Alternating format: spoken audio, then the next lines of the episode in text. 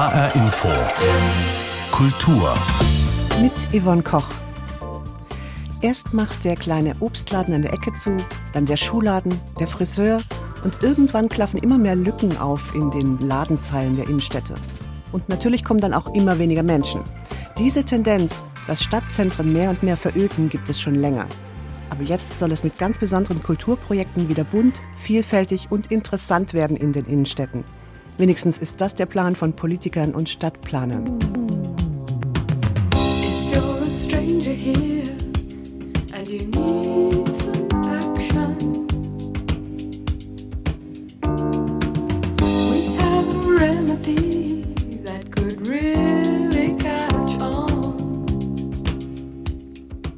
Ja, auch wenn in Dancing in the City, einem Song von Marshall Hain, noch die Action und das bunte Treiben in der Innenstadt besungen wird, das ist leider in vielen Cities nicht mehr so. Oft haben gerade die kleinen, besonderen Läden, die zum Stöbern und Entdecken, längst zugemacht, weil die Kunden ausbleiben oder die Mieten zu hoch waren. Und dann beginnt oft eine Art Dominoeffekt. Zu wenig Laufkundschaft, schwupp, macht auch die Eisdiele nebenan zu, dann die Clubs und Bars. Das war vor Corona schon so, aber die Abstands- und 2G- oder 3G-Regeln haben das noch verstärkt, den Leerstand in den Innenstädten beschleunigt. Und genau diese leeren Schaufenster und verrammelten Geschäfte sollen jetzt mit Kultur gefüllt werden. Eins dieser Kulturprojekte hat gerade in Offenbach eröffnet, mitten auf der Einkaufsmeile, genauer gesagt in einer ehemaligen Bankfiliale gleich beim Rathaus. Das ist bisher ein Ort, der naja, nicht gerade sexy ist. Viel Beton und langweilige Fassaden eben, wie man das aus vielen Innenstädten kennt. Aber jetzt will das Projekt und Offenbach das ganze Areal aufmischen und eine Art multikulturelles Wohnzimmer werden. Acht Wochen lang. Wolfgang Hetfleisch hat sich das schon mal angeschaut. Und ist ein Bindewort. Es verbindet, es fügt Teile zusammen. Genau das soll auch das Projekt und Offenbach tun. Es soll natürlich nicht Worte verbinden, sondern Menschen. Möglichst viele mit ganz unterschiedlichem Hintergrund, sagt Siad Dolijanin von Fair. Der Verein, der sich nicht mit F schreibt, sondern mit V, macht sich gegen Ausgrenzung und für gesellschaftliche Teilhabe stark. Dolijanin hatte die ursprüngliche Idee zum späteren Und-Projekt. Ja, wir haben alle genervt und versucht, einen Ort in der Stadt Offenbach zu finden, beziehungsweise einen zu konzipieren, wo es einen Begegnungsort gibt, einen Ort für Menschen, die zusammenkommen, um die Vielfalt dieser Stadt abzubilden. Ein offener Ort für eine offene Stadt. So beschreibt es die Hochschule für Gestaltung. Die Und-Zentrale, entwickelt und betrieben von Studierenden der HFG, soll acht Wochen lang als Offenbachs Wohnzimmer dienen. Und so sieht sie auch aus. Mit Papierlampions, Teppichen, Sitzkissen und gemusterten Polstern. Außerdem gibt es in den früheren Räumen einer Bankfiliale ein Kiosk, einen Laden und, ganz wichtig, eine Küche. Setare Alipur, die das Und-Projekt koordiniert, verrät schon mal, was zum Auftakt am Freitag serviert wird. Arepas sind südamerikanischen Mais, Grieß, Fladen, die frittiert sind und die werden gefüllt mit Fermenten. Kimchi ähnlich, aber auch andere Gemüse, also Gurken, Kohlsorten, da gibt es ganz verschiedene. Dann gibt es vietnamesisch, also Frühlingsrollen, Sommerrollen, Bon Bao, das sind diese gedämpften Reistaschen, die gefüllt sind, auch mit Fleisch und vegetarisch. Und das ist nur ein Ausschnitt. Es geht natürlich nicht nur ums Essen und Trinken.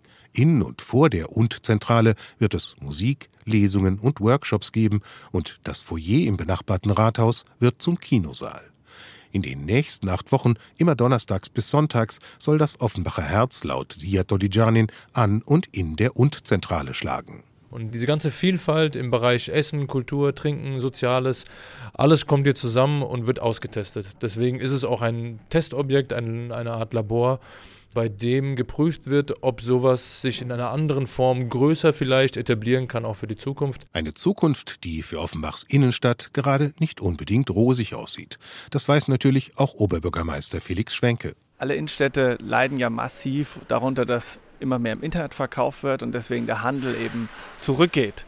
Und deswegen kommen auch weniger Menschen in die Städte und wir in Offenbach würden natürlich auch gerne eine Innenstadt behalten, die attraktiv bleibt für Menschen, in die Menschen auch kommen. Und dafür braucht es ganz einfach unterschiedliche Gründe, mehr Gründe, andere Gründe als einfach nur einkaufen gehen. Gründe, die auch das Und-Projekt bis Mitte Juni liefern soll. So wie es seit einiger Zeit zum Beispiel die Wetter- und Klimawerkstatt tut, die der Deutsche Wetterdienst und die Stadt Offenbach in der City gemeinsam betreiben. Um die Innenstadt nachhaltig beleben zu können, braucht es Schwenke zufolge nicht nur gute Ideen, sie müssen auch beharrlich verfolgt und vorangetrieben werden. Also die Dinge funktionieren schon, man braucht eben einen langen Atem und es braucht ganz viel davon, was man nicht alles auf einmal aus dem Boden stampfen kann. Das Und-Projekt könnte Hinweise geben, was funktioniert und was nicht. Das Programm für Offenbachs Wohnzimmer auf Zeit wird kurzfristig zusammengestellt. Auch wer sich noch entschließt, selbst etwas beizutragen, ist laut Projektkoordinatorin Setare Alipur willkommen. Man kann sich mit Ideen melden, schon mit konkreten Vorschlägen. Man kann kommen und sagen, hier, ich habe dieses Produkt, das würde ich gerne hier vorstellen. Also wir bieten die Fläche, den Raum und die Zeit dafür. Und man kann auch Ideen mit uns zusammen entwickeln. In Offenbach versucht man also das Stadtzentrum bewusst mit einem Mix der Kulturen aufzupeppen. Das ist vielleicht ganz pfiffig, immerhin ist es ja eine Besonderheit von Offenbach, dass hier so viele Menschen aus allen Ecken der Welt zusammenleben.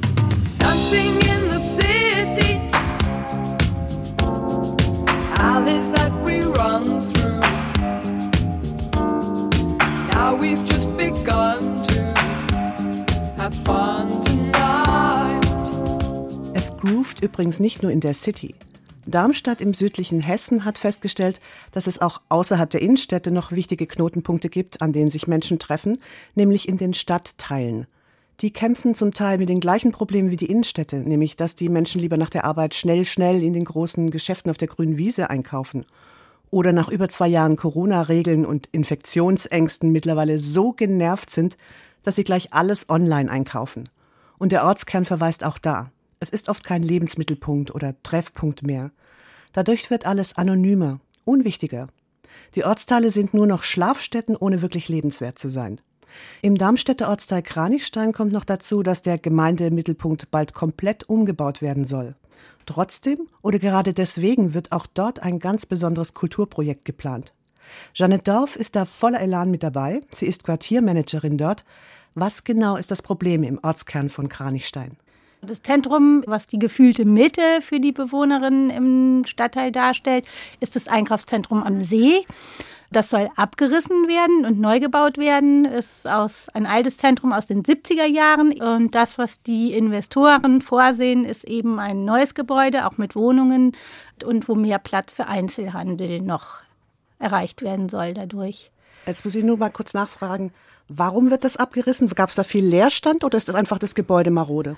Ähm, also das Gebäude ist schon älter, sage ich jetzt mal, und Leerstand gibt es in dem Sinne nicht so richtig viel, aber ein Ladenlokal ist durchaus schon leer und das auch schon seit längerem, sage ich jetzt mal, ja. Es soll also wieder ein neues Einkaufszentrum entstehen. Warum macht man dann jetzt, also kurz bevor es abgerissen wird, ein Kulturprojekt dort? Also wir haben ein Kulturprojekt in Kranichstein, was auch über das Quartiermanagement gemacht wird. Und wir haben jetzt die Chance, aufgrund des Abrisses und ähm, weil der Druck sozusagen, eine Miete zu erzielen für dieses Ladenlokal gesunken ist, sage ich jetzt mal, ein leeres Ladenlokal zu bespielen und dort eine Belebung des Einkaufszentrums mit ganz anderen Nutzungen im Prinzip zu erreichen. Und deshalb können wir dieses Kulturprojekt oder dieses Mitmachprojekt, wie wir es nennen, dort initiieren. Mitmach. Also es soll dann mit den Leuten, die dort wohnen, genau. zusammen. Was, was genau soll da passieren? Wir öffnen quasi diesen Laden für die Menschen aus Kranichstein, für Projekte, für Aktionen, sowas wie Erzählcafé. Der Asylkreis wird sich dort treffen. Es wird Malprojekte geben. Es wird ein Projekt für Jugendliche, die einen Dart und ähnliche Dinge selber bauen wollen und dort spielen wollen. Also es werden ganz verschiedene Gruppen in diesen Laden kommen. Und zum gleichen Maß gibt es eine, ein Kunstprojekt nochmal extra, was auch über das Amt für künstlerische Vermessung äh, mit in diesen Laden hineingenommen wird, wo eine Künstlerin, ein Künstler beauftragt wird durch einen Open Call, quasi eine Auseinandersetzung mit diesem Einkaufszentrum. Was war da, was ist da, was bedeutet es für die Menschen und wie wird es sein, wenn etwas anderes, Neues dort entsteht. Und damit findet eine künstlerische Auseinandersetzung statt. Dazu soll eine Ausstellung stattfinden. Die Bewohnerinnen werden in diese künstlerische Vermessung quasi mit einbezogen um zu schauen, was heißt es eigentlich für sie, was da passiert. Also es ist eine Bespielung dieses Ortes im Sinne auch von, wir nehmen ihn für uns ein oder wir nehmen aber auch Abschied davon und sind in der Erwartung, in der Ungewissheit auf das, was jetzt kommt, das Neue danach. Also so ganz leuchtet es mir noch nicht ein, wenn Sie jetzt gerade in diesem Ortskern, sage ich jetzt mal, ganz viel kulturelle Angebote machen. Da wird, soweit ich weiß, auch zusammen gekocht oder also so ganz viele Mitmachaktionen, haben Sie gesagt. Das macht man jetzt. Dann wird alles abgerissen, dann ist das erstmal wahrscheinlich Brache, ein Ort, wo man erstmal nichts machen kann. Was ist denn das Ziel, dass man da jetzt solche Aktionen macht, wo doch nachher alles platt ist? Zentren mit einer solchen Pop-up-Aktion, wie man es ja nennt, zu bespielen, ist immer eine Chance, sage ich jetzt mal, eine Interimsnutzung, ähm, die dort ersteht, um Menschen zu aktivieren, um mit ihnen gemeinsam etwas zu erleben und zu machen. Und die Investoren, die das Zentrum bauen, die Sparkasse und Immobilien Kolb, sind quasi jetzt in der Lage und bereit zu sagen, wir verzichten auf Einkünfte für diesen Laden. Er steht jetzt schon leer. Das Zentrum soll eh abgerissen werden. Also macht was draus, nehmt ihn in Besitz und äh, gestaltet mit. Also wir gestalten jetzt eben, bevor das Neue kommt, äh, das, das Alte mit und lassen das Alte ausklingen im Prinzip. Okay, aber das ist jetzt ein Kulturprojekt und die ganzen Aktionen, das ist so quasi über den Sommer. Ne? Das ja. beginnt, glaube ich, am, am letzten Apriltag und endet Ende Juli. Also es ist ein Riesenevent und alle können mitmachen. Aber was passiert danach? Also wenn das neue Einkaufszentrum da ist, wird dann wieder Kultur dort stattfinden oder ist es dann noch nicht geplant? Kultur in dem Sinne, wie es jetzt geplant ist, wird äh, dort dann nicht stattfinden, weil diese Option, dass wir dort ein Ladenlokal oder etwas haben, besteht nicht. Trotz alledem kann man sagen, diese Gruppen, die sich dort finden, also Menschen, die sich begegnen, weil sie in, sich im Einkaufszentrum begegnen, also es ist besonders niedrigschwellig. Alle Menschen suchen diesen Ort auf äh, im Stadtteil und das heißt, die Option, jetzt was zu machen, äh, Menschen einzuladen, selber etwas zu machen, bietet auch die Möglichkeit, dass äh, Gruppen sich begegnen, die sich sonst nicht begegnen, die quasi in den kommenden drei Monaten die Option haben, zueinander zu finden. Wenn daraus etwas entsteht, was das überdauern kann, dann werden wir natürlich als Quartiersmanagement, Gemeinwesenarbeit auch dafür sorgen, dass das einen anderen Ort im Stadtteil findet und weiterlaufen kann.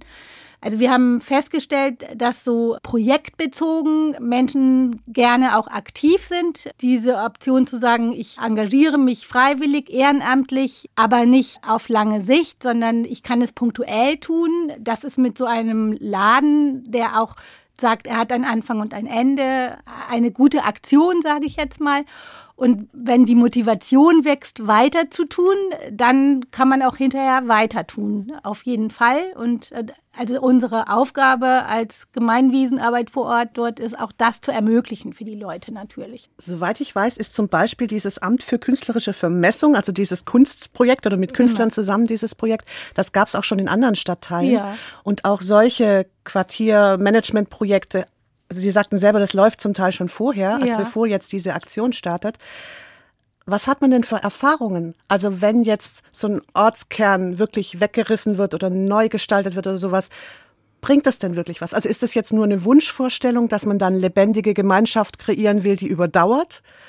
Oder hat man Erfahrungen damit, dass das wirklich klappt? Also man hat immer Erfahrungen damit, dass es klappt, weil es kommt etwas Außergewöhnliches zu dem Alltag hinzu innerhalb des Stadtteils. Auch an anderer Stelle, wo das Amt für künstlerische Vermessung im Palast Wiesen-Mornewegviertel, ein anderes äh, Gebiet, wo auch das Programm Sozialer Zusammenhalt stattfindet, durchgeführt wurde im letzten Jahr. Da ging es um die Belebung einer alten Tankstelle, ein Ort, der als Kulturort äh, dort auch bestehen bleibt und wo es darum ging, genau ihn bekannt zu machen. So. Und das, was als bleibend geschaffen wird, ist natürlich diese Auseinandersetzung, äh, ist das Ansammeln von, äh, von Erinnerung vielleicht, aber auch von Perspektive, was, was die Menschen miteinander dort gemacht haben, sage ich jetzt mal, und was als Kulturgut für diesen Stadtteil, für diesen Ort steht und, und dort auch verbleibt. Jetzt habe ich von vielen Städten schon gehört, dass die gerade enorm zu kämpfen haben in ihren Innenstädten, weil da eine Verödung einsetzt. Ne? Der eine Laden macht zu, der nächste kommt nach, weil nicht mehr genug Leute in die Innenstadt kommen oder sowas. Das hat verschiedene Gründe ist durch Corona jetzt noch verstärkt worden. Aber dass eine Stadt sich wirklich für die Stadtteile und diese Zentren auch interessiert und dafür Geld ausgibt, das finde ich eher ungewöhnlich. Wie viel lässt sich Darmstadt das denn kosten? Wie viel investieren die da? Also im Prinzip ist es für die Stadt Darmstadt ein Projekt, was sie im Rahmen von äh, anderen Förderprogrammen auch fördert. Also die Stadt selber ähm, beschäftigt äh, die Quartiermanagerinnen und die Gemeinwesenarbeit, ähm, die diese Projekte initiieren und gibt mit Mikroprojektförderungen auch Mittel da rein, um das ähm, dann umsetzen zu können. Auf der anderen Seite sind aber die Quartiermanagerinnen, Gemeinwesenarbeiterinnen auch dazu da, solche Projekte zu machen und die Finanzakquise dafür eben auch mitzumachen. Also das gehört im quasi zu unserer Arbeit dazu, sage ich jetzt mal. Also Sie müssen Sponsoren suchen. Wir müssen Sponsoren suchen. Also wir haben einen Kostenrahmen für dieses Projekt in Kranichstein von rund 54.000 Euro, aber der Rest wird zum Beispiel vom Kulturfonds Rhein-Main, von der Sparkasse Darmstadt, also ganz verschiedene Sponsoren, die ganze Breite der Kulturstiftungen, die es gibt, bei denen versuchen wir die Mittel für die Umsetzung von diesem Projekt im Prinzip zu bekommen. Sagt Janet Dorf, die Quartiermanagerin in Kranichstein, einem Stadtteil von Darmstadt.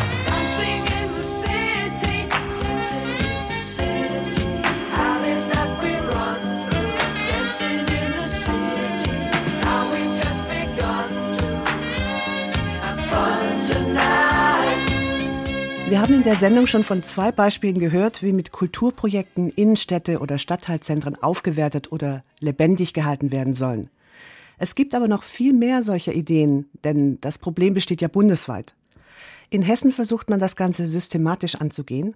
Das Wirtschaftsministerium hat sich die Rettung der Innenstädte quasi auf die Fahnen geschrieben und sogar extra ein Landesprogramm dafür entwickelt. Karin Jasch arbeitet im Wirtschaftsministerium als Referatsleiterin Städtebau und Stadtentwicklung. Das Landesprogramm heißt Zukunft Innenstadt. Was versteckt sich denn dahinter? Ja, in äh, den Corona-Zeiten haben wir alle gesehen, wie wichtig die Innenstädte für uns sind. Sie sind natürlich einem Wandel ausgesetzt und diesen Wandel wirklich aktiv mitzugestalten, das ist auch Ziel des Programms Zukunft Innenstadt. Ähm, das Thema ähm, der Innenstädte ist auf jeden Fall auch ein Leerstandsthema. Und wie kann ich diesen Leerstand wieder beleben? Wie kann ich neue Nutzungen in die Stadt bringen? Und äh, da denken wir an Nutzungsvielfalt, an Wohnen, an Infrastruktur, Gastronomie, aber auch ganz besonders an Kultur. Und das unterstützen wir in Hessen mit unserem neuen Programm Zukunft Innenstadt. Da würde es mich mal interessieren, wie genau das abläuft. Also wie kommen Sie dann an diese Kulturprojektideen überhaupt dran? Wir haben bei diesem Programm unser Bündnis für die Innenstadt gegründet. Das heißt, wir haben von Anfang an auch gesehen, dass wir nur gemeinsam, nämlich mit dem Handelsverband, mit den Handwerkskammern, mit den IHKs, uns gemeinsam auf den Weg machen müssen, um unseren Innenstädten zu helfen. Das war die eine wirklich gute Strategie. Und die andere Strategie ist eben, dass wir die Kommunen unterstützen, weil die Kommunen kennen ihre lokalen Sorgen am besten und kennen auch die Partner, mit denen sie in der Innenstadt unterwegs sind. Also ich will es mal ganz konkret machen. Das Thema Leerstand beschäftigt viele Kommunen und in der einen Stadt ist eben Kultur richtig an dem Ort, in der anderen Kommune ist es vielleicht ein gastronomisches Angebot. Also das ist lokal sehr unterschiedlich und da sind wir sehr froh, dass die Kommunen sich bei unserem Programm auch so zahlreich beworben haben. Ja, ich finde ja auch, dass Esskultur unbedingt zum Kulturaspekt dazugehört. Aber wenn Sie solche Ideen bekommen, gehen Sie dann nach Proports vor, dass Sie sagen, okay, wir wollen jetzt genauso viele Projekte in Nord-, Süd-, Ost- und Westhessen unterstützen? Oder wie wird das verteilt, diese Ideen? Also einmal haben wir erstmal alle Kommunen aufgerufen, sich zu beteiligen. Dann war der Prozess ähm, auch mal anders, als man das vielleicht kennt, nämlich nicht, man füllt 30 Seiten Bewerbung aus, sondern man nennt eine Vielzahl von Projekten, die gefördert werden könnten. Da hatten wir 176 Bewerbungen in der ersten Runde und dann haben wir uns mit dem Bündnis für die Innenstadt in einer Jury zusammengetroffen und haben wirklich also hart diskutiert, welche Projekte wir finanziell unterstützen wollen und dann eben mit einem Innenstadtbudget. Also nicht jedes einzelne Projekt, sondern die Kommunen bekamen ein Innenstadtbudget und konnten dann selbst entscheiden, welche Projekte, die sie ins Rennen geschickt haben, damit unterstützt werden sollen.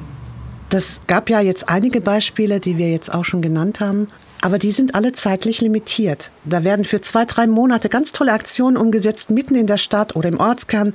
Aber glauben Sie, dass solche Aktionen einen nachhaltigen Effekt haben, dass die Innenstädte dadurch wirklich belebt oder wiederbelebt werden, wenn das so kurze Zeit nur passiert? Also ich denke, erstmal ist es wichtig, äh, die Menschen mitzunehmen und auch das Bewusstsein zu schärfen. Und das kann man auch mal mit einer Veranstaltung tun, die kurzfristig ist. Natürlich muss man den langfristigen Erfolg und die Nachhaltigkeit immer im Blick haben. Da gibt es eine Vielzahl von Projekten in Hessen, die auch beispielhaft sind, die auch über Hessens Grenzen hinaus, denke ich, als gutes Beispiel nachgefragt werden. Das zeichnet dieses Programm auch aus. Man darf sich mal trauen, auch Experimentelles auszuprobieren, finde ich auch total wichtig. Aber klar, am Ende äh, möchten wir natürlich, dass das auch nachhaltig äh, auf unsere Innenstädte ausstrahlt. Und welche Erfahrungswerte haben Sie da jetzt? Gibt es da Projekte, wo Sie sagen, na ja, da haben wir gemerkt, das hat nicht so gut geklappt. Ein anderes, wie Sie gerade gesagt haben, über Hessen hinaus schon als Beispiel. Was gibt es da ja. für Projekte, Pro und Contra? Wir haben gerade zu der ersten Runde eine Umfrage gestartet. Das ist auch ganz interessant, um mal zu schauen, wo stehen die Kommunen überhaupt mit ihren Projekten. Und die Rückmeldung war wirklich auch ganz großartig. Also 80 Prozent, nur mal um das als Beispiel zu nennen, haben genannt, man muss die Dinge gemeinsam tun. Also es funktioniert nur, wenn wir zusammenhalten und die Projekte auch gemeinsam umsetzen. Projekte, die gut laufen und beispielhaft. Da würde ich ganz gerne Hanau zum Beispiel nennen die mal nicht nur auf den Onlinehandel schimpfen, sondern auch äh, eine andere Strategie gefahren haben. Die haben nämlich Unternehmen, die bisher nur online unterwegs sind, mal in ihre Leerstände geholt. Und zu Hanau, das wissen Sie sicherlich, passt ja sehr gut das Thema Goldschmiedekunst. Also die haben das Goldschmiedehandwerk, für mich auch ein Beitrag zur Kultur, mal wieder in die Innenstadt, in die Fußgängerzone geholt. Und der Online-Händler hat jetzt einen Raum, um seine Produkte und sich selbst zu präsentieren. Das ist, finde ich, ein ganz tolles Beispiel. Oder auch das Tacheles Kulturkaufhaus in Hanau, wirklich Kunst in die Fußgängerzone zu bringen und einen großen Leerstand gut zu bespielen. Dinge, die vielleicht nicht ganz so gut laufen, sind sicherlich so Aktionen, die Einzelaktionen sind, wenn auch einzelne Personen jetzt nur ein einzelnes Stadtfest organisieren, ein Altstadtfest, ein Weinfest und danach geht es dann nicht weiter. Also man muss schon sehen, dass es natürlich zur lokalen Gegebenheit passt, die Menschen mitnimmt und auch Nachhaltigkeit immer im Blick hat. Sie gehen jetzt schon in die zweite Runde. Also Sie haben aus diesen Projekten, die es schon gab, wirklich Lerneffekte gehabt. Wie setzen Sie die jetzt in der zweiten Runde um? Also worauf achten Sie jetzt, was Sie vorher vielleicht noch nicht so beachtet haben?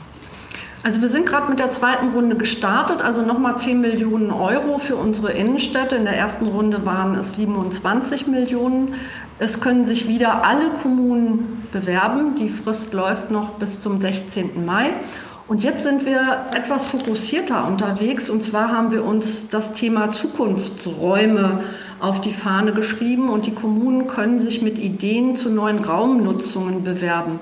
Auch hier wieder äh, der Grundgedanke dieses Budgets, also Raumbudgets wollen wir vergeben. Man kann drei Projekte anmelden für 300.000 Euro und dann auch sehr eigenständig entscheiden, ob man alle drei umsetzt oder vielleicht auch sagt, das ganze Geld möchten wir in eins dieser drei hineinstecken und eben eins umsetzen. Also sehr viel Flexibilität für die Kommunen und wir sind gespannt, wie viele wieder mitmachen in dieser Runde. Aber alle Projekte sind immer nur temporär gedacht. Also das heißt immer zeitlich limitiert und danach sind die wieder weg.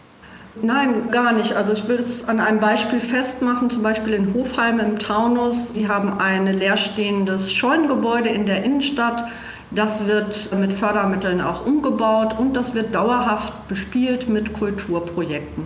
Also solche Dinge bleiben ja und auch in den Leerständen, da gehe ich doch sehr davon aus, dass das ein oder andere Vorhaben auch bleibt oder die Menschen auch mal sehen, was ist denn alles möglich in der Innenstadt. Da ist dann vielleicht mal ein Kochevent äh, in einem Leerstand oder eine Lesung oder auch im Außenbereich hat man äh, neue grüne Räume, die dem Klima auch gut tun. Da fördern wir ja auch beispielsweise die Umgestaltung von freien Plätzen, Baumpflanzungen, also dass man auch mehr Aufenthaltsqualität in den Innenstädten hat und vielleicht auch mal nicht konsumieren muss ne? und sich trotzdem gut äh, dort aufhalten kann. Also das sind auch Projekte, die sind sicherlich nicht nur kurzfristig. Sagt Karin Jasch, die mitarbeitet am Landesprogramm Zukunft Innenstadt vom Hessischen Wirtschaftsministerium. Live-Konzerte, Theateraufführungen, Lesungen, aber auch gemeinsames Kochen, Malen, auch mal nur Kräuterbeete anlegen oder zusammen tanzen. Es wird schon richtig deutlich, dass die Städte und Gemeinden richtig schwere Kulturgeschütze auffahren. Alles, damit unsere Innenstädte lebendig und lebenswert bleiben. Und das war HR Info Kultur. Den Podcast zur Sendung finden Sie auf hrinforadio.de und in der ARD Audiothek.